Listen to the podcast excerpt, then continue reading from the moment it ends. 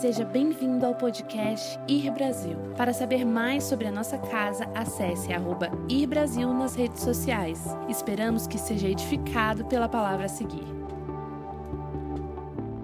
Aleluia. A gente está numa série aqui na igreja, uma série, uma série de mensagens. Nós, a cada domingo, nós pregamos uma parte dessa mensagem ou dessa série que nós começamos chamada Ocupe as Cidades. Grande parte da nossa missão como igreja não é só viver um plano de salvação. É lindo ser salvo. Só quem está perdido sabe o que significa ser salvo. Mas uma vez depois de ser salvo, quando Jesus nos salva, através da sua, através da graça, infinita graça dele, a Bíblia fala que nós somos salvos pela fé mediante a graça.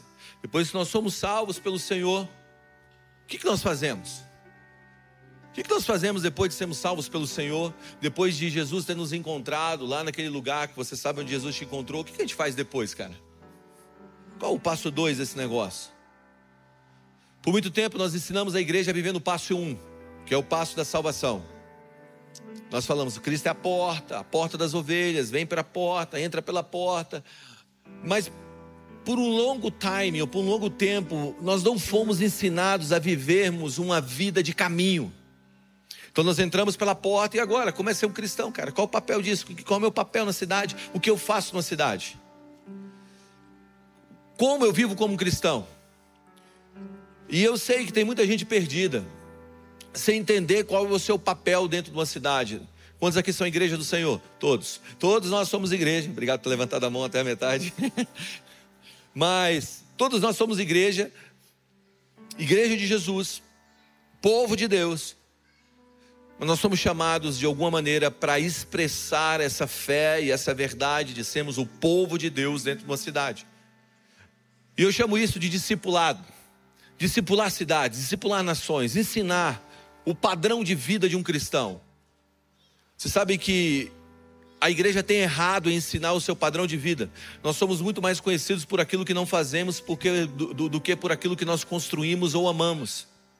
E de alguma maneira, quando a gente vive nesse lugar de ser conhecido como aquilo que eu parei de fazer, aquilo que eu deixei de fazer, e está tudo bem, faz parte da vida cristã, mas a gente não para de fazer coisas simplesmente porque existe uma regra.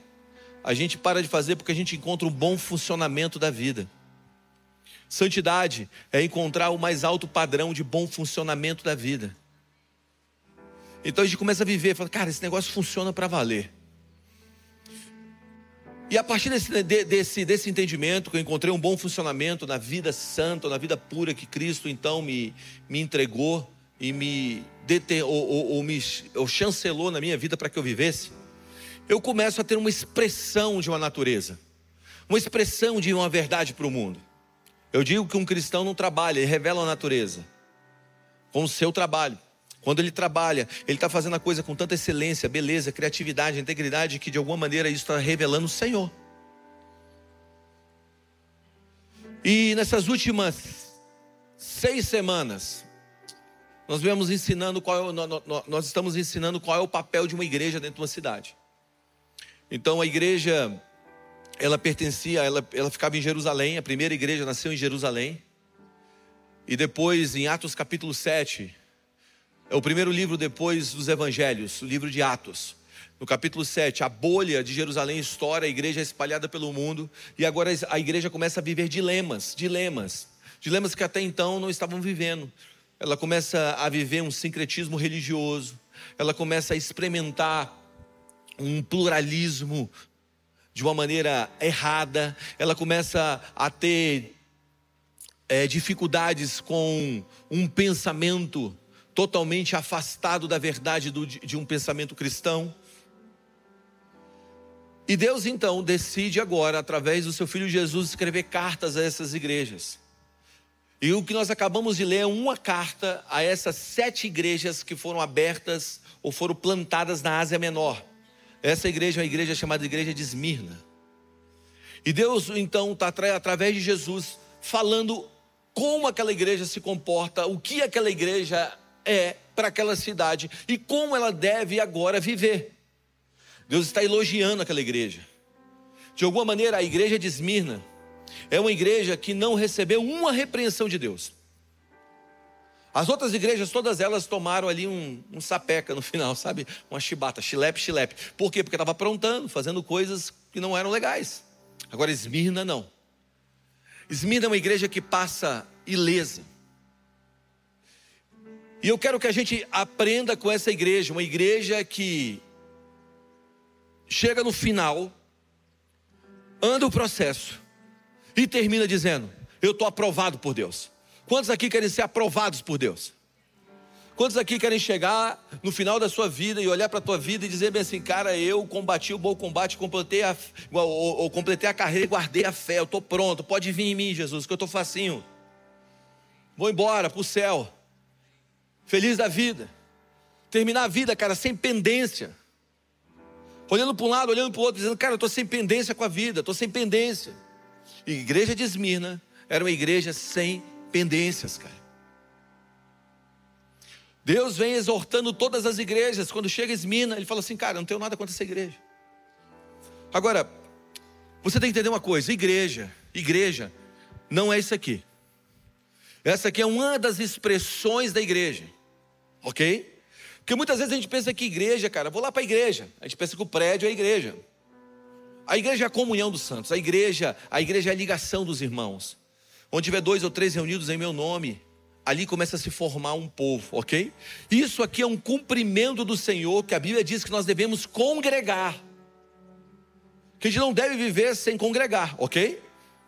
Então, o ajuntamento é uma expressão da igreja. Agora, nós somos igreja na segunda, na terça, na quarta, na quinta, na sexta, expressando a nossa fé através do nosso trabalho. Existe uma estatística do, do, do, do, Instituto, do Instituto Wagner, não é o Wagner lá da Rússia, tá? Aqueles caras lá que estão se levantando lá. Não é esse Wagner, não. É o Instituto Peter Wagner, que é um teólogo. Ele diz o seguinte: que apenas 3%, 2 ou 3% dos cristãos que estão sentados nas cadeiras de uma congregação um dia estarão em cima do púlpito pregando. Significa que se nós botamos o ápice ministerial ou sucesso ministerial de alguém está em cima do púlpito, nós estamos dizendo que 98 ou 97% das igrejas estarão fracassando na sua missão. Então você é igreja, você continua sendo igreja quando você é um empresário. Você continua sendo igreja quando você é um médico, cara. Você continua sendo igreja quando você está administrando riquezas. Você continua sendo igreja quando você está lá no teu trabalho, servindo lá no teu trabalho. Seja qual for, como jurista, você continua sendo igreja quando você é um jogador de futebol. Nós somos igreja não quando sentamos aqui. Isso aqui é uma expressão da igreja. Está comigo? Então, quando Deus planta uma igreja numa cidade, Deus quer que esse espaço seja como um aeroporto, que você pousa, se abastece, se enche, saia daqui, vá para a sociedade e derrame os valores do reino de Deus em todos os lugares. Nós somos um aeroporto, cara. Nós estamos nos enchendo, nós estamos nos preparando. Então o que a gente está fazendo aqui? Recebendo ferramentas para aplicar em uma sociedade e ocupar uma cidade. É isso que nós estamos fazendo. Vocês estão aí? Ok. Então quando Deus está botando uma igreja no lugar, Deus está falando: olha, vocês vão, se, vocês vão congregar, vocês vão aprender a palavra e vocês vão sair para influenciar a cidade. Por isso, quando Deus fala do povo dele, Deus fala que o povo dele é luz. O que é luz? Um elemento de transformação do meio. Deus fala que o povo dele é sal. O que é sal? Um elemento que muda o meio, que salga o meio, transforma o meio, dá gosto ao meio, preserva o meio. Deus fala que a igreja é um fermento, o reino dele é como um fermento. Pode ser pouco, mas quando você coloca numa massa, alguém aqui é chefe, chefe de cozinha? Alguém? Levanta a mão, ok? Você sabe quando você bota o pequeno, o pequeno fermento dentro da massa, toda a massa leveda. Nós podemos sermos poucos, mas se a gente estiver dentro da massa, cara, a gente vai transformar o meio. Jesus está nos chamando para transformar o meio, amém? Então, quando nós lemos a história da, da igreja, eu quero que você tenha isso como pano de fundo. Que Deus está te chamando, não apenas para ficar sentado numa cadeira, mas para transformar, para prosperar, para edificar a cidade aí fora. Diga, eu tenho um compromisso com a cidade. Tem mesmo? Então fala, eu tenho um compromisso com a cidade. Pô, cara, tem gente que está amaldiçoando a cidade, falando coisas da cidade. Não, não, não, a gente quer abençoar essa cidade. Amém? E agora nós vemos então uma história de uma igreja que foi colocada em um lugar para prosperar aquela cidade, para abençoar aquela cidade. E essa igreja é a igreja, como eu disse, que não recebeu uma exortação de Deus como todas as outras receberam. Escuta o que eu vou te dizer. Existia uma marca nessa igreja, que é sobre essa marca que nós vamos, nós vamos desenvolver essa, essa conversa de hoje. Qual era a marca dessa igreja? A marca dessa igreja era fidelidade. O Senhor disse: seja fiel até o fim. Olha só, se a primeira marca de uma igreja modelo, de uma igreja genuína é o amor, a segunda é o sofrimento. E eu sei que esse negócio de falar não quero sofrer, é, lá, não estou dizendo que Deus quer que você jogar você para um sofrimento aleatório. Mas se você ama, de alguma maneira, você vai passar por um tipo de sofrimento. O amor é sofredor. Cara, você pode amar se você, se você, se você decidir não amar, certamente você vai se acabar, se destruir, mas se você decidir amar, você vai sofrer. Porque de alguma maneira o amor gera um tipo de sofrimento em nossa vida. Sabe, quando Jesus não faz nenhuma crítica a essa igreja, ele está dizendo: olha, os crentes dessa igreja serão mortos, serão jogados em cadeias, serão jogados em masmorras, mas eu tenho algo que eu, que eu preciso ressaltar para vocês, igreja de Esmirna: seja fiel até a morte. Agora a pergunta que eu quero fazer à nossa geração, ou quem está nos ouvindo aqui hoje é: será que é possível você ser fiel a Jesus no meio de uma geração tão relativista. No meio de uma geração de pessoas que estão vivendo tanto para dentro e não estão olhando para o irmão que está à esquerda nem à direita. Será que a gente consegue viver fiel no meio de uma geração que está destruindo a verdade do que é o corpo? No meio de ideologias, propostas, no meio do mundo muito doido? Será que a gente consegue ser fiel no meio das nossas faculdades, no meio de tantas propostas, no meio de tanta informação. Será que a gente consegue ser fiel no meio de tudo isso? Mas aqui nós vemos uma igreja que estava passando por coisas muito piores do que a nossa e estava sendo fiel. Nós vemos uma igreja que estava sofrendo, uma igreja que foi chamada de pobre por muitos, aprisionada, mas era uma igreja forte. Deixa eu te dar algumas qualidades da igreja ou dessa cidade que era relacionado à igreja, algumas qualidades e algum contexto histórico da igreja ou da cidade de Esmirna. Primeiro, Jesus se dirige àquela igreja dizendo o seguinte: o texto diz, você é uma igreja, Jesus diz, você é uma igreja pobre, que todos dizem que você é pobre em meio a uma cidade rica. A cidade de Esmirna, ela era rival da cidade de Éfeso, a principal cidade da Ásia Menor, que hoje é a Turquia. Parte, né? Ela é a Turquia. Essa, a principal cidade era Éfeso. Mas a segunda cidade era, era essa cidade, chamada Esmirna. E era uma cidade muito rica. Dizem que ela era a coroa, a flor da Ásia. Havia um porto muito importante, como em outras cidades. Esse porto gerava um comércio, um comércio de muita, de muita e muita grana. Muita grana fluía em Esmirna. Existia um monte chamado Monte, monte Patos. Esse monte havia vários templos faraônicos nesse, nesse lugar, casas lindas. A cidade de Esmirna era muito rica, mas a igreja estava sendo chamada de pobre. A Bíblia também fala que era uma igreja que enfrenta a morte uma cidade que havia morrido e ressuscitado. Não sei se você sabe, mas a cidade de Esmirna, ela foi fundada mil anos antes de Cristo. Mil anos antes de Cristo é mais ou menos o tempo do reinado do rei Davi. Davi viveu mil anos antes de Cristo. Era uma colônia grega. Na época do reinado de Davi, quando Davi estava fazendo o reinado dele, Esmirna já existia. No ano 600 a.C., os lídios destruíram a cidade de Esmirna. Acabaram com ela, tacaram fogo, derrubaram as, derrubaram as casas, literalmente jogaram a cidade no chão. Mas no ano 200, 200 a.C., o general Lisímago, que era um general de Alexandre o Grande, ele foi lá e reconstrói a cidade. Ele bota a cidade em pé. Então, quando Jesus fala, Eu estive morto e ressuscitei, Aquela cidade entendia o que era estar morto e voltar à vida. Você entende que Jesus está gerando uma linguagem de comunicação? para que a igreja entenda, a cidade entenda a pregação do Evangelho? Vou mais além. Era uma igreja fiel em uma cidade que era considerada uma das cidades mais fiéis a Roma. Esmirna sabia o que era ser fiel. Esmirna, a cidade de Esmirna, era extremamente fiel a Roma. Antes de Roma ser conhecida como a dona do mundo, de dominar tudo, de conquistar tudo pelos exércitos, né? pela, pela, pela, pela sua infantaria, pela sua cultura. Esmirna já era fiel a Roma. Para vocês terem uma ideia, no ano de, no ano de 1905, antes de Cristo, a cidade já tinha um templo levantado a Deus a Roma. No ano 26 depois de Cristo, um templo foi levantado à adoração a Tibério. Então, homem número um, o 01 de Roma. Porque eles ganharam de Éfeso o direito de fazer isso. Então a cidade de Esmirna era muito fiel a Roma. Então quando Deus fala bem assim, Jesus fala assim: vocês são fiéis. Havia ali um choque de fidelidade. Está comigo?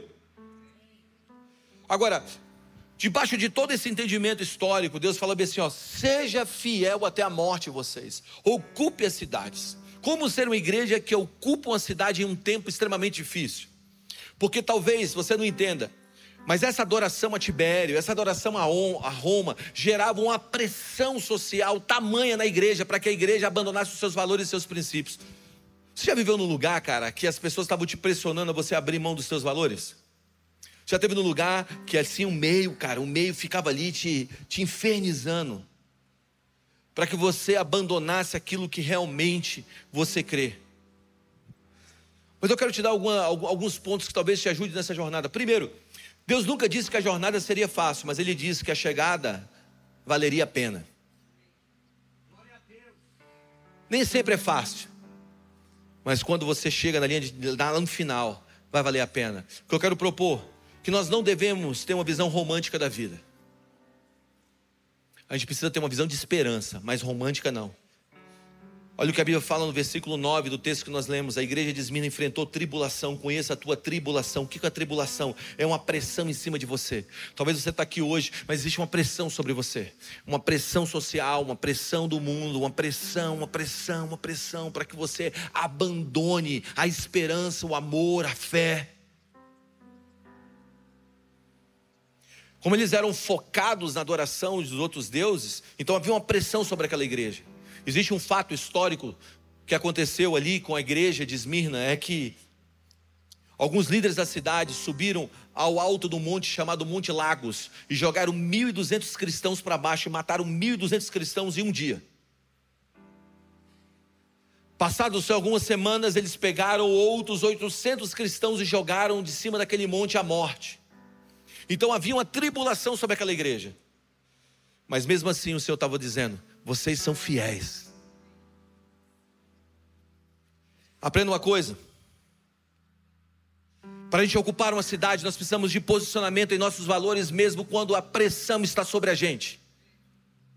Sabe, não abra mão da tua fé, não abra mão dos seus valores, não abra mão das suas crenças, por mais que as coisas sejam difíceis. Sabe, Deus está levantando um povo posicionado. E o texto continua dizendo: Eu conheço a sua pobreza, mas você é rica. Sabe, tem gente que pode olhar para você e achar que você é algo na terra, mas existe uma verdade do céu sobre você. Por mais que não pareça, existe uma informação do céu dizendo: Você é meu filho amado. Amém. Aquela igreja também enfrentava difamação. Quem anda com Deus e nunca enfrentou difamação é porque nunca andou com Deus. A gente enfrenta difamação de gente perto, de gente longe, de gente distante, de gente mais ou menos longe, nem mais ou menos perto. A gente enfrenta difamação toda hora. O versículo 9 diz assim: os que os judeus, os judeus da sinagoga de Satanás estão falando contra vocês.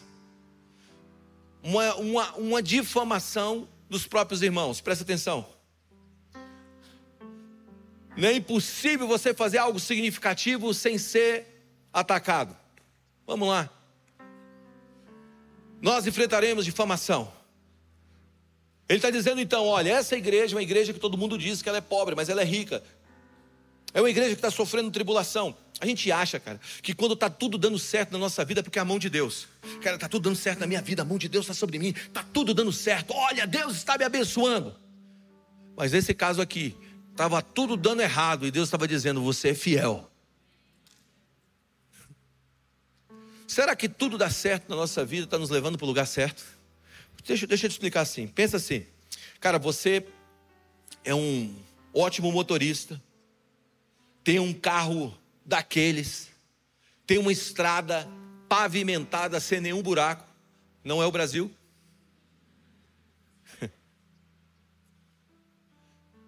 A autobahn, aquela, aquela, aquela, aquela pista, sabe que você pode pisar quanto você quiser, cara. Você tem o carro, você é um bom piloto, você tem a infra certa, você tem tudo certo. Mas se você está indo na direção errada, o teu carro certo, a tua infra incrível, a tua habilidade de ser o melhor piloto está te levando muito distante para o lugar do teu propósito. A pior coisa é você ter um carro bom, ser um ótimo piloto e ter uma infra maravilhosa, se está te levando para longe do teu propósito. Então, nem sempre a gente ter coisas boas, a gente ser o melhor, a gente, a gente ter tudo funcionando, está colaborando para o melhor da nossa vida. É melhor a gente estar de carroça. Por quê? Porque se a gente estiver de carroça, indo para o lugar errado, há tempo de Deus parar a gente, virar, e a gente não vai estar tão longe do nosso propósito. Por isso tem coisa que dá errado na nossa vida, cara. A gente está falando, Cara, por que esse negócio está dando errado na minha vida? Na verdade, o errado não é errado, está dando certo. Você pensa que está errando, mas não está errando, está dando certo. O errado não é tão ruim assim. Você está comigo? Eu, eu, eu, eu, sempre conto isso, cara, mas talvez isso aqui, para as primeiras para as pessoas que estão vendo aquilo pela primeira vez, faça sentido. Um dia Pedro virou para Jesus e falou: Não vai para a cruz. Jesus falou: Para trás de mim, Satanás. Jesus chamou o amigo de Satanás, ou aquilo que estava regendo o amigo de sai dele. Jesus repreendeu o amigo. Mas Judas entra, entra lá no Getsemane e diz assim: Amigo, Jesus olha para o traidor e chama ele de amigo. E Jesus olha para o amigo e chama de Satanás. Por quê? Porque o destino de Jesus era a cruz, ok? Então um estava tentando tirar Jesus do seu destino, que era a cruz, era o amigo. Mas aquele que estava tentando salvar a vida de Jesus estava tirando Jesus do seu destino. Então nem tudo que é bom é tão bom assim. Perceba algo, cara, que tem hora que as coisas têm que dar errado para dar certo. Ô oh, cara, por que tá dando errado? Por que tá dando errado? Mano, por que tá dando errado esse negócio? Eu tô, eu tô, por que tá dando errado? É porque Deus está dizendo você está indo para o caminho errado, irmão. Para, pé, pé, pé, ré, dá ré. A igreja de Esmirna parecia que tudo estava dando errado. A gente vive no evangelho hoje, cara, que tudo, quando tudo dá certo é porque Deus está com a gente. Olha para a igreja de Esmirna. A igreja, em vez de estar crescendo, estava diminuindo. 120, 100, mil. Você viu tanto de pessoas? 1.200 pessoas foram jogadas do Monte Patos para morrer. 800 tinham sido jogados, mas Deus estava dizendo: essa igreja é uma igreja fiel. Então presta atenção: não é sempre dar certo, mas é sempre estar com Ele. Não pergunta como as coisas vão funcionar, pergunta com quem você está. Não depende mais de dar certo, depende com quem você está, porque no final vai dar certo, mas da maneira certa. Vamos lá, vai dar certo da maneira certa.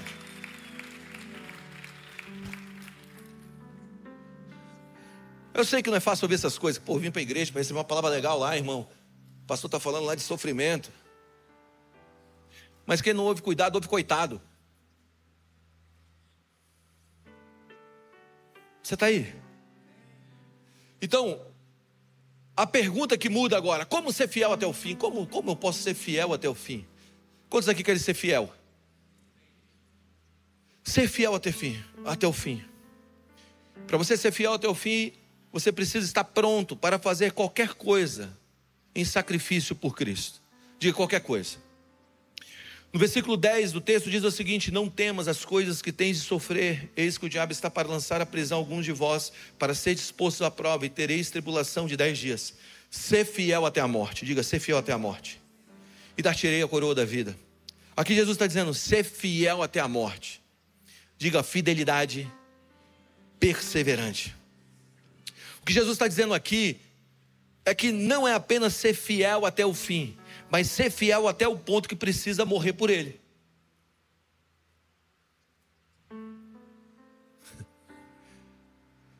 Você botou uma aliança no dedo, você fez um juramento, cara. Subiu lá no altar, olhou para a tua, tua noiva, que virou tua esposa, e disse: Cara, eu vou ser fiel a você, vou te honrar, vou te respeitar. Aí aparece alguém, talvez ser fiel até o fim aquela hora. Tá ligado? Você tem que olhar para tua aliança e falar: Cara, essa aliança aqui é com Deus, primeiramente, mais do que qualquer outro. Vaza, pomba.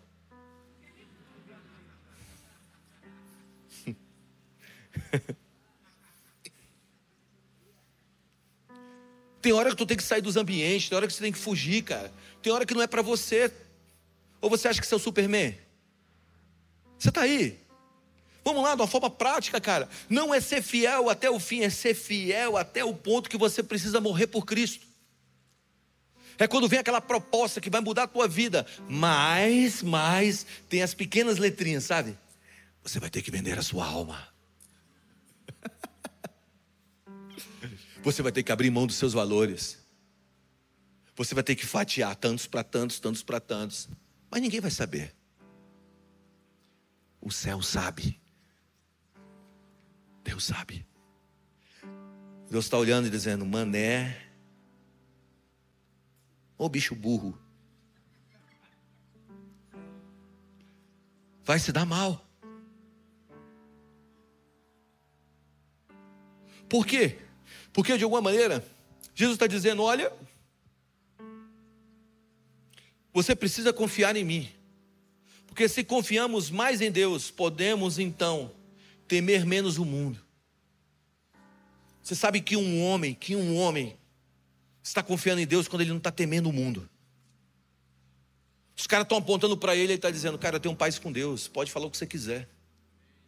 A gente vive numa cultura, cara, numa cultura de haters sabe, de uma cultura de cancelamento, uma cultura de corte. Tudo é um corte de algo, já observou? O nego pega o vídeo de 15 segundos, é um corte de algo e toma toda a sua conclusão sobre a vida de uma pessoa em um corte de 15 segundos, cara. E a gente julga tudo em um corte de 15 segundos. Quando eu pego o microfone na mão aqui, eu estou me arriscando ao corte de 15 segundos. Como eu já fui cancelado algumas vezes, eu sei que alguns aqui também serão. Mas eu digo para ti, se você tem uma consciência limpa com Deus, sabe? Se você confia mais em Deus, se você tem uma confiança plena em Deus, então você não precisa temer o mundo. Existia um pastor dessa igreja de Esmirna. Na verdade, ele era um bispo. Que em 25 de fevereiro do ano 155 depois de Cristo, esse bispo chamado Policarpo, esse homem, bispo da igreja de Esmirna, que foi discípulo do apóstolo João, que escreveu o Evangelho de João, que escreveu as três epístolas. Levaram ele para uma arena e ameaçaram ele, disseram assim: ó, Policarpo, o negócio é o seguinte: se você não negar Jesus, nós vamos queimar você. Diante dos olhos de todos esses caras, vamos tacar fogo em você. Isso aqui é uma história true, é verdade, cara. O que aconteceu? Está nos registros da história. E falaram: cara, você precisa negar Jesus, você precisa adorar a mãe Roma. E aí Policarpo diz o seguinte: vocês, vocês me ameaçam com fogo, que alguns instantes irá apagar. Mas existe um fogo que está dentro de mim, que jamais se apagará. Ele está dizendo, cara, eu tenho uma convicção que nenhum fogo terreno pode tirar, que nenhum sofrimento dessa terra pode roubar. Eu sou casca grossa, irmão, me joga nesse negócio aí logo. E você tem que entender que Policarpo já era um ancião de 86 anos, e ele disse o seguinte: ele continuou dizendo aos caras, com os olhos cheios de amor: Eu sirvo a Jesus há 80 anos, galera. Tem 80 anos que eu ando com Jesus. Jesus sempre me fez bem, sempre foi um bom Deus para comigo, eu não poderei negar. Nunca o meu Senhor. Então levaram ele para uma fogueira e o queimaram vivo. Enquanto ele ardia no fogo, ele agradecia a Jesus pelo privilégio de passar perseguição pelo nome dele. Ele dizia: Deus, Deus, me obrigado, obrigado porque eu estou queimando. Obrigado porque o Senhor me deu o privilégio de ser um mártir. Entenda algo. Muitas vezes, para liderar uma orquestra, você precisa virar as costas para a multidão. Eu vou repetir isso, cara. Muitas vezes, para você liderar um movimento, liderar algo do reino de Deus, olha para mim. Muitas vezes, para você liderar uma orquestra, você precisa virar as costas para a multidão. Vire as costas para a multidão. Vire as costas para aquilo que as pessoas estão falando. Foque o seu coração no amor a Jesus. Tenha uma fidelidade que coloque a sua consciência limpa diante de Deus, diante de si mesmo, e tenha paz com a eternidade. Paz com a eternidade. Quantos aqui podem dizer que você tem paz com a eternidade? Chegou a hora, estou em paz, irmão. Eu me lembro uma vez que eu fui chamado para orar no hospital, cheguei para orar no hospital pelo um cara, esse cara tinha feito uma cirurgia de coluna. E dessa cirurgia era uma cirurgia relativamente simples. Mas aí ele pegou uma infecção, pegou uma bactéria, as coisas foram piorando, piorando, piorando, piorando, e os médicos já tinham meio que dado todos os antibióticos que podiam, e o quadro dele não evoluía, e ele falou: Cara, eu vou morrer. Já tinha lá mais de mês no hospital, e aí me chamaram para mim lá, eu falei assim: Cara, eu vou. Eu senti de Deus de eu vou. Cheguei, subi lá para UTI, entrei na UTI, ele estava deitado na cama, na hora que ele me viu, ele falou assim: Você é o pastor, né? Pastor, pastor Gustavo, né? Eu falei assim: Sou. Falei assim: Cara, eu quero pedir perdão. Cara, eu não sei se eu vou ter mais um dia de vida, mas eu traí a minha mulher. Cara, eu abandonei os meus filhos. Ele começou, sabe, sabe quando ele não tinha paz com a eternidade? Ele estava diante de um momento, cara, que talvez não tivesse mais volta.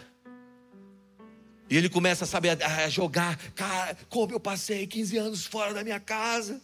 A minha filha cresceu sem mim. Ele começou a gritar no hospital chorando. As enfermeiras entraram, duas enfermeiras entraram correndo, não, estou tudo bem. Ele está reconciliando a vida dele com o Senhor.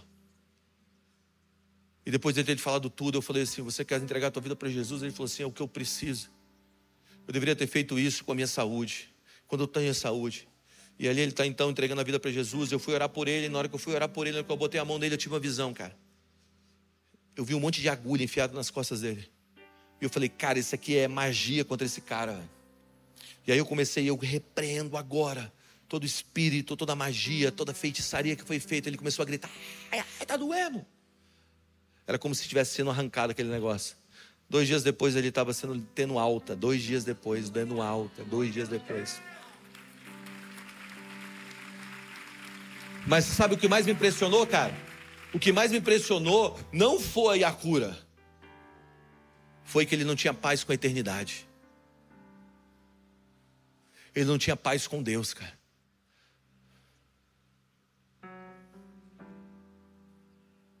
Escute, eu vou te dizer.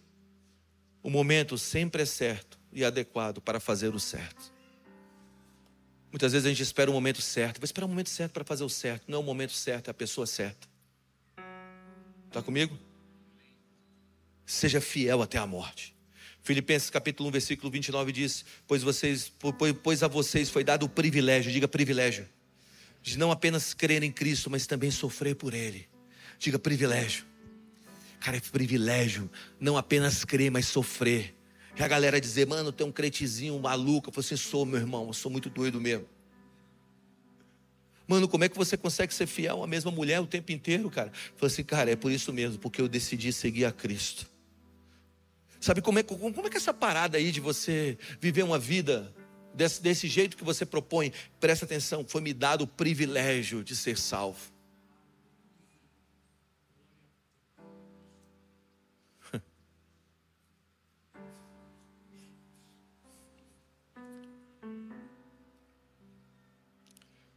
Se você for mandado embora do teu trabalho por não aceitar o errado, isso é um privilégio. Se te julgarem por você fazer o certo, isso é um privilégio. Viver o certo é um privilégio. Ser perseguido por fazer o certo é um privilégio. É um privilégio, cara. É um privilégio. Sabe por que eu faço o que eu faço? Porque é um privilégio é um privilégio. Amém. Gálatas capítulo 1, versículo 10 diz o seguinte: Acaso eu busco a aprovação dos homens? Gálatas 1, 10. Ou a de Deus? Quem nós estamos buscando a aprovação dos homens ou de Deus? Ou estou, ou estou tentando agradar os homens? Se eu ainda estivesse procurando agradar os homens, não seria eu servo de Cristo. Olha o que o apóstolo Paulo está dizendo. Cara, eu estou tentando agradar a Deus ou aos homens? Você está aí? Ele está dizendo o seguinte, cara, se eu estou tentando agradar os homens, eu ainda eu, eu não seria servo de Cristo, cara.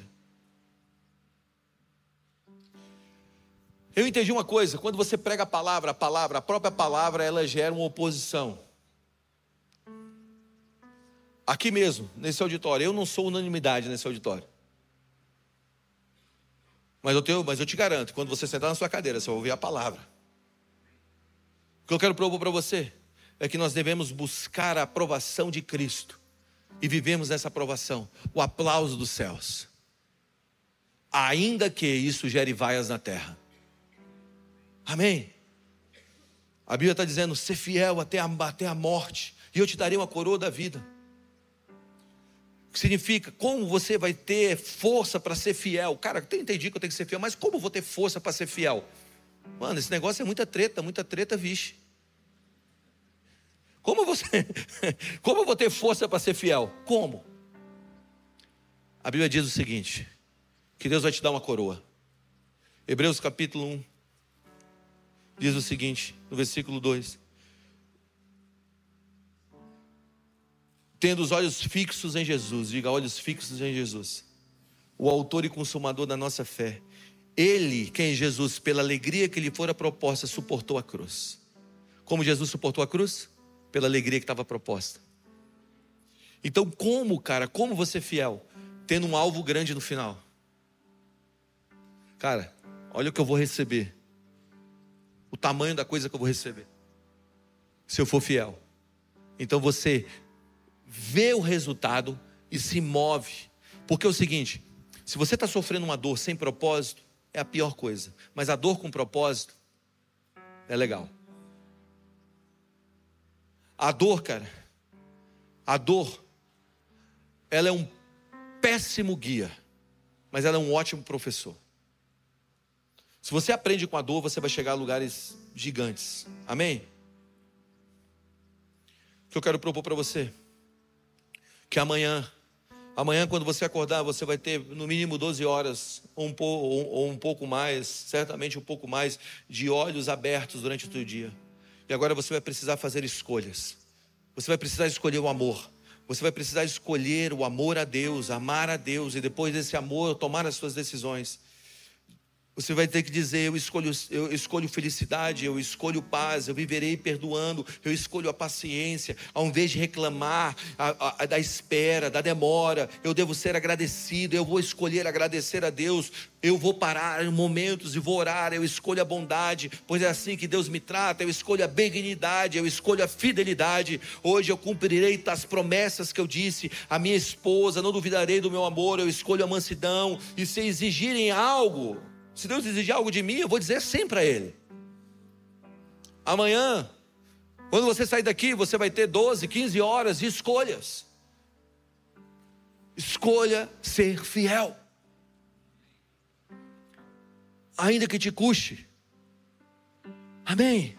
Escolha ser fiel. E dois e último. Como eu consigo ser fiel? Entendendo que existe um agir invisível de Deus. Diga, existe um agir invisível de Deus. Muitas vezes a gente está olhando perda, Deus está olhando ganho. ganho. Ele está dizendo: Eu conheço as suas tribulações. Olha o que Jesus está dizendo. Cara, eu sei o que você está passando. Eu conheço o que você está passando. Eu sei que a coisa não está fácil, eu sei que a coisa tá, tá, não está legal, cara. Eu sei, eu, sei, eu sei do teu coração, eu sei da ansiedade que você está sofrendo, eu sei, eu sei da depressão que está batendo na porta do teu coração, eu sei da tua síndrome de pânico, cara. Eu sei, eu sei que as coisas não estão funcionando como você programou, eu sei como é que está a tua vida, cara. Eu sei que a pressão para você fechar a conta no final do mês, eu sei a pressão para a expansão do teu negócio que você está sofrendo. Eu sei, cara. Eu sei que você quer dar um passo a mais, eu sei, eu entendo. Eu tenho as tribulações que estão vindo sobre, sobre a sua vida. Eu eu conheço todas elas. E ainda que você não veja, eu estou agindo aí. A sua dor não está fora do radar de Deus. A sua a perseguição que você está sofrendo, sabe? Pela coisa que disseram que você fez e você não fez, não está fora do radar de Deus. No meio de tudo isso existe um agir invisível de Deus. Você pode dizer, Deus, o Senhor me esqueceu. Não, não, não. Deus está aí. Eclesiastes capítulo 11, versículo 5, diz assim: Olha isso aqui, cara, olha para mim. Não esquece Eclesiastes 11, 5, tá bom? Diz assim: Assim como tu não sabes o caminho do vento, nem como se formam os ossos do ventre da mulher, da mulher grávida, assim também não sabes as obras de Deus, que faz todas as coisas. O texto aqui apresenta uma classificação do agir de Deus, colocando ele numa falta de conhecimento, criando dois desenhos ou duas figuras para que a gente entenda a obra de Deus. Ele diz o seguinte: Salomão, o homem mais sábio, ele diz o seguinte: Você não conhece o caminho do vento? Vamos lá, quem conhece o caminho do vento? Sabe, eu soltei pipa. Alguém aqui já soltou pipa? Então você foi criança de verdade, irmão. Eu saía para soltar pipa.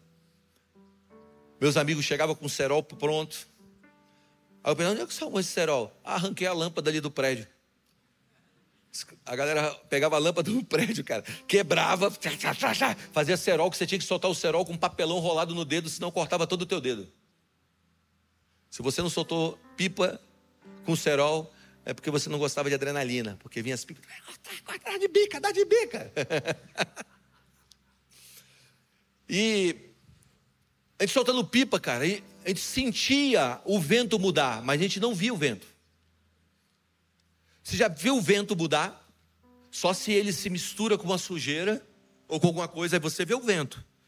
Mas o que, o que, o que Salomão está dizendo? Cara, você não conhece o caminho do vento. Então, quando você está soltando pipa, você sabe quando o vento está mudando. Cara, o vento está mudando. Ele está dizendo também: você não sabe como se formam os ossos no vento da mulher. Depois dessas duas ilustrações, ele diz: assim também você não sabe como a obra de Deus se manifesta. Essa palavra, no seu sentido primário, conhecer, você não conhece. Ela tem uma possibilidade de expansão na tradução que diz: você não percebe, você não consegue ver. É uma percepção visual. Então, o, o, o, o que Salomão está dizendo? Você não consegue ver com seus olhos o agir de Deus, mas Deus está agindo. Se você está tentando entender Deus, se você está tentando compreender Deus pelo teu olhar, mano, está funcionando é Deus, não está funcionando é Deus. Não, Deus não está. Vai dar ruim. Você vai desanimar. Olha o que a palavra, olha, olha o, que, o, o, que, o que Salomão está tentando dissertar para a gente. Você não conhece o caminho do vento, nem dos ossos se formando no útero de uma mulher grávida, se você não está conhecendo o caminho de Deus, por quê? Porque não pode ser percebido pelos olhos. Não pode ser conhecido pelos olhos. Então, uma coisa, Deus está agindo em tudo. Presta atenção, Deus está agindo em tudo. Ele está dizendo, Deus faz todas as coisas. Não significa que quando nós não conseguimos reconhecer o processo, Deus não esteja lá. Vou repetir. Muitas vezes a gente não reconhece o processo. Vamos lá. Você sabe como está se formando os ossos no ventre de uma mulher grávida? Não, mas você vê evidências. A barriga está crescendo você vê evidências. Por isso, decidir e entender o agir invisível de Deus é você olhar tudo pelos olhos da fé. Hebreus capítulo 11, versículo 1. Quantos aqui querem entender o agir invisível de Deus? Você precisa de um negócio chamado fé. O que é fé? Fé, segundo Hebreus capítulo 11, versículo 1, é a certeza das coisas que se esperam e a convicção dos fatos que não se veem. E qual é o meu chamado para andar em fé? O meu chamado para andar em fé ou o meu chamado para viver no cristianismo é andar em fé, e isso está relatado em 2 Coríntios capítulo 5, versículo 7, que diz: visto que andamos por fé e não pelaquilo que vemos, ou por vista. Como eu devo andar? Por fé e não por vista. E o que é fé? Fé é a certeza das coisas que se esperam e a convicção dos fatos que não se veem. Está comigo? Então, podemos seguir os nossos olhos, ou podemos seguir com segurança crendo que Deus está agindo em nossa vida e não nos abandonou. Mesmo quando não estamos enxergando Deus agir. Então, o agir invisível de Deus vai além da nossa compreensão natural. Porque a mente de Deus vai além da nossa. 1 Coríntios capítulo 2, versículo 14 diz: Ora, um homem natural não aceita as coisas do Espírito de Deus porque elas são loucuras e não pode entendê-las porque elas se discernem espiritualmente. Isaías 55, versículo 8 e 9 diz: Porque os meus pensamentos, Deus falando, os meus pensamentos são mais altos do que os vossos pensamentos, nem os vossos caminhos, os meus caminhos, diz o Senhor, porque assim como os céus são mais altos do que a terra, Assim os meus caminhos são mais altos que os vossos caminhos, e os meus pensamentos mais altos que os vossos pensamentos. Agora, entregue teu caminho ao Senhor. Presta atenção. Deus está agindo na tua vida. Você não está vendo, mas Ele está lá. Ele está lá muitas vezes, cara, agindo com livramentos que você nem viu ainda, nem percebeu. Quando você chega no céu, Deus fala assim: Deixa eu te mostrar, mano. Sabe aquele dia que você estava em tal lugar? Olha aqui. Sabe aquele dia que você deu de louco e pulou na água lá em Recife? Pois é, olha aqui, irmão. O tubarão estava do teu lado. Larga de ser louco. Tu está dando trabalho para mim, irmão. Deu uma de loucão. Deus está aí. Por que Deus faz assim? Porque Deus gosta de esconder as coisas. Deixa, olha o que diz Provérbios capítulo 25, versículo 2. E nós vamos caminhar para encerrar com isso aqui. Olha o que Salomão escreveu em Provérbios 25, 2. A glória de Deus é encobrir as coisas, mas a glória dos reis é desvendá-las. A glória de Deus é fazer o quê? Encobrir. Qual é a nossa glória? Desvendar. Então Deus esconde e a gente recebe glória quando a gente desvenda. Por que Deus esconde as coisas? Porque muitas vezes nós não estamos preparados para receber o que Deus tem para nós. Por isso Deus, Deus ele esconde para que aquilo que ele nos, venha nos dar no momento certo não gere prejuízo na nossa vida. Porque se Deus entregar algo antes do tempo vai gerar prejuízo na nossa vida. Você entende? Não é que Deus está querendo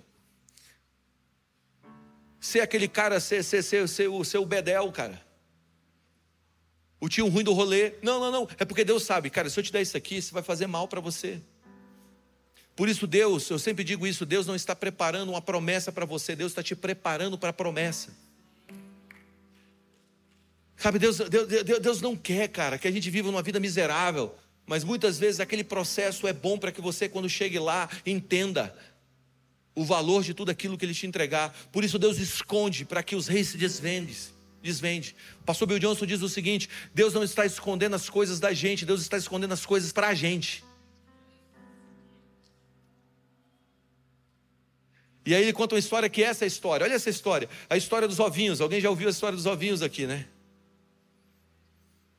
Lá nos Estados Unidos, na época de Páscoa, você tem a, a, a, existe uma cultura que também chegou no Brasil de esconder os ovinhos, né?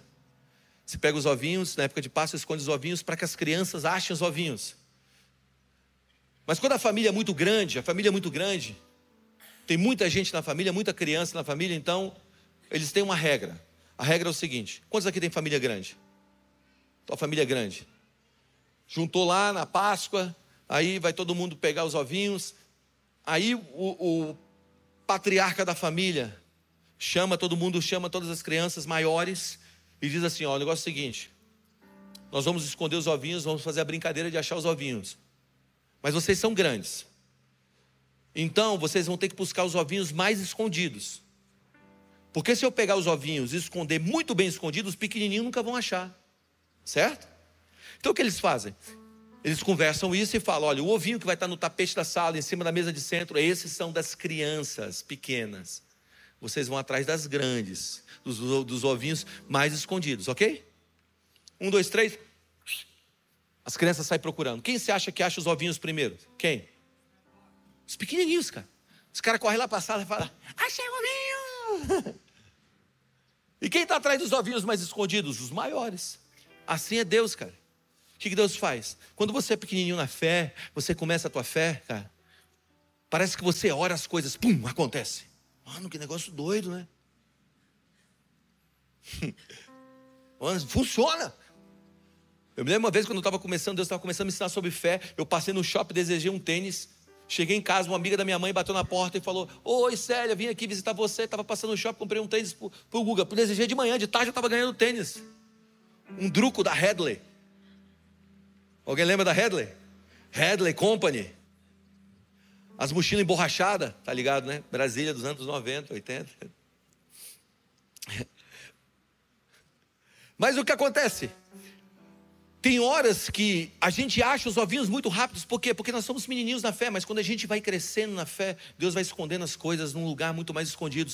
E muitas vezes nós estamos dizendo, Deus, cadê? Você não responde, é porque Deus está dizendo, amadurece. Você precisa amadurecer. Eu não quero te tratar mais como um menino na fé. Você já não é mais uma criança, está comigo? Mas tem gente que fica de birra, né? Ah, não vou sair daqui.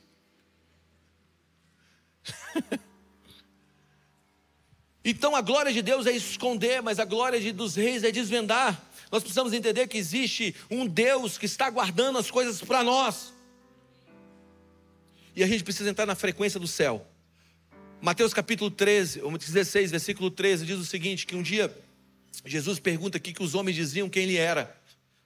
Pedro toma a palavra e fala: Tu és o Cristo, o Filho de Deus vivo. Jesus interrompe ele e diz: Bem disseste, Simão Bajonas, que não foi carne nem sangue te revelou, mas foi meu Pai que está no céu. Pedro, tu és pedra, sobre essa pedra edificaria a minha igreja, e as portas do inferno prevalecerão contra ela. Trate a chave do reino dos céus.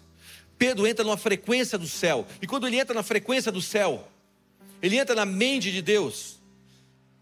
Deus então entrega uma chave para ele. Aí você vai continuando lendo o texto, o texto de Mateus 16, quando você bate no versículo 23, cara. O mesmo Pedro que foi elogiado por Jesus e Pedro se achava grandão, né? Pedro era um cara muito doido. Pedro pensava falando e falava pensando. Era sem filtro, o cara sem filtro. Alguém aqui tem um amigo sem filtro? Que pensa falando e fala pensando, só fala. Fala assim, mano, de onde veio isso, velho? Irmão, deixa eu te falar, você tem que pensar um pouco, cara, para falar esse negócio. Tu vai ser cancelado, irmão. Tá comigo? E aí, cara?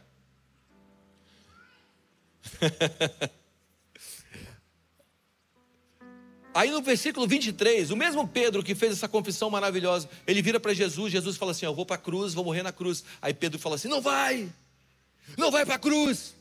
Aí Jesus vira para Pedro e fala assim: Para trás de mim, Satanás, porque você só pensa nas coisas dos homens. Ali Jesus repreende Pedro, repreende Satanás no Pedro ele entra numa frequência errada. Está comigo? De alguma maneira ele entra numa frequência errada. Agora, Satanás então arma a morte de Jesus ali. Jesus está prestes a se entregar. E Jesus então deixa Satanás fazer o que ele tem que fazer. E a gente acha que Jesus estava perdendo. Jesus estava ganhando, gente. O diabo achou que estava vencendo, mas estava perdendo. Sabe quando você lê a chegada de Jesus, cara? Quando a gente entra na frequência dos céus, a gente começa a entender não perdas como perdas, mas como ganhos. Olha isso aqui, cara. O diabo, Jesus entrega a sua vida, usa o diabo para isso. E quando você lê, quando você lê a história, você vê o quê? Você vê a história se desenrolando, o diabo achando que tinha vencido, e Jesus agora estava trazendo o nascimento da igreja. Quando Jesus estava morrendo naquela cruz, cara, no dia que Jesus foi levantado na cruz, o diabo não matou um homem, ele estabeleceu o nascimento de um novo povo, uma nova era, uma nova realidade, uma igreja vitoriosa, contribuiu para o agir de Deus, para o agir invisível de Deus. A gente pensa muitas vezes que é perda, mas a verdade é ganho. Você acha que realmente o diabo está no controle das coisas, cara? Martim Lutero dizia o seguinte: o diabo é o diabo de Deus. O diabo é o bom diabo de Deus, então até o diabo está trabalhando para Deus. Você fica lá, cara, o diabo, sabe, o diabo está me atormentando, mano, ele está trabalhando para Deus. Sabe, quando ele percebeu, quando o diabo percebeu que o que ele tinha feito, ele falou assim, cara, eu vou parar a igreja. Ele apontou a bazuca da perseguição para a igreja. Mas o que ele estava fazendo? Ele estava ajudando no movimento de missões global. Enquanto a perseguição estava se instalando através de alguns, em Atos capítulo 7, a perseguição ao evangelho estava se espalhando para o mundo. O que eu quero te dizer é que até o diabo, de alguma forma, está trabalhando para Deus. Deus não perdeu o controle. Você acha realmente que Deus perdeu o controle? Você acha realmente que o diabo, que o diabo é maior do que Deus, que as circunstâncias que você está vivendo, Deus perdeu o controle delas? Você acha que realmente as coisas estão soltas? Realmente você acha? Existe um agir invisível de Deus aí. Apocalipse capítulo 20 diz que Deus vai mandar um anjo, diga um anjo. Um anjo vai descer do céu e vai aprisionar o diabo por mil anos. Um anjo, cara. Um anjo. É um, é só um, irmão. Você está pensando que Deus perdeu o controle das coisas? Você já ouviu, você já ouviu o nome, você já ouviu esse nome? Gary Gasparov. Ou Bob Fischer. Alguém já ouviu falar? Sabe quem são esses caras? São os dois melhores jogadores de xadrez da história. Imagina você sentando com o Gasparov para jogar xadrez com ele. Você acha que você vai ganhar do Gasparov? Você vai sentar lá e falar assim: mexe as peças aí. Mano, quando você botou uma peça, ele já mexeu sete, dez, cem vezes na tua frente, ele já está. A Bíblia fala que Deus é onipresente, onisciente, onipotente. Deus é onipotente, tem todo o poder, onisciente, sabe de todas as coisas. Você acha que Deus perdeu o controle das coisas? Você acha que quando você está passando por sofrimento, você acha que quando você está perdendo alguma coisa na tua vida, Deus perdeu o controle da sua história? Não. Deus está lá. Pode subir a banda. É impossível ganhar de Deus. Ele sabe os movimentos antes de acontecerem. Deus tem a história em suas mãos. Ele é soberano sobre todas as coisas. Deus vai usar até o diabo. Até o diabo, cara. Para te favorecer. Você está dizendo, cara, vai ser difícil, mano. Vai ser difícil aquele negócio. Deus está lá. Vamos lá, bom diabo meu. trabalha pelo meu povo. Quando ele achava que estava matando a igreja com a perseguição, ele estava espalhando a semente do evangelho para o mundo. Se Deus é por nós, quem será contra nós? Seja fiel até o fim, porque Deus vai te dar uma coroa. E você sabe qual é a maior recompensa do cristianismo? É o próprio Cristo. Sabe o que eu quero propor para você hoje, irmão? Você sentado aí nessa cadeira. É que por mais que as coisas não estejam funcionando 100% como você acha que deve funcionar, Deus está no controle de tudo. Deus não perdeu o controle da sua história. Deus não perdeu o controle da sua vida. Deus não abriu mão, cara, da tua história. Um dia José. José contou um sonho para os irmãos, e os irmãos dele jogaram ele numa cova. 15 anos, 20 anos depois, ele encontra os irmãos dele. Sabe qual era o sonho dele? Em que ele era um, um rei, um príncipe no Egito. Ele viu o sol, a lua, as estrelas, sol, o pai, a lua, representação da mãe, as estrelas, a representação dos irmãos se dobrando diante dele. Ele foi para uma cova, ele foi para uma cadeia. Mas na cadeia ele interpreta o sonho do faraó. E ele vai para a segunda do reino. E um dia ele encontra os irmãos que jogaram ele na cova, que proporcionou toda aquela dor. Quando ele olha para os irmãos, ele fala: Foi vocês que fez isso comigo. Foi Deus, cara. Você acha realmente que a cova que você foi jogada, você acha realmente que a tua história, aonde você estudou, os amigos que Deus permitiu que você tivesse. Você acha que realmente o leque de relacionamento que Deus te deu, isso é por acaso? Você acha realmente, você acha realmente que o dom, o talento para fazer música, para empreender, você acha que isso é por acaso? Você acha que a beleza que Deus te deu é por acaso, cara? Esther nunca chegaria onde chegou. Esther, rainha Esther, se ela não fosse bonita. Usa isso para Deus, cara. Usa isso para Deus. Vamos lá. Você acha, você acha que as oportunidades que você não teve na tua vida, Deus estava fora do controle daquilo? Você acha que teu pai maluco que agredia tua mãe, bebia, você acha que Deus não Deus esqueceu da sua história?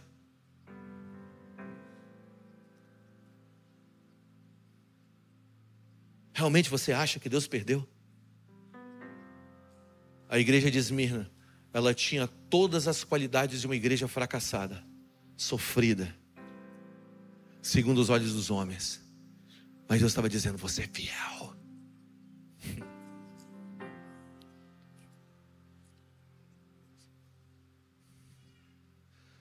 Deus chama as coisas que não são para confundir as que são. E é isso que Deus quer fazer. Ocupe as cidades com fidelidade. Então o que você precisa? Apenas dizer: Deus, eu quero ser fiel. No pouco, no muito, em qualquer estação da minha vida. Está comigo? Se coloque em pé nessa noite.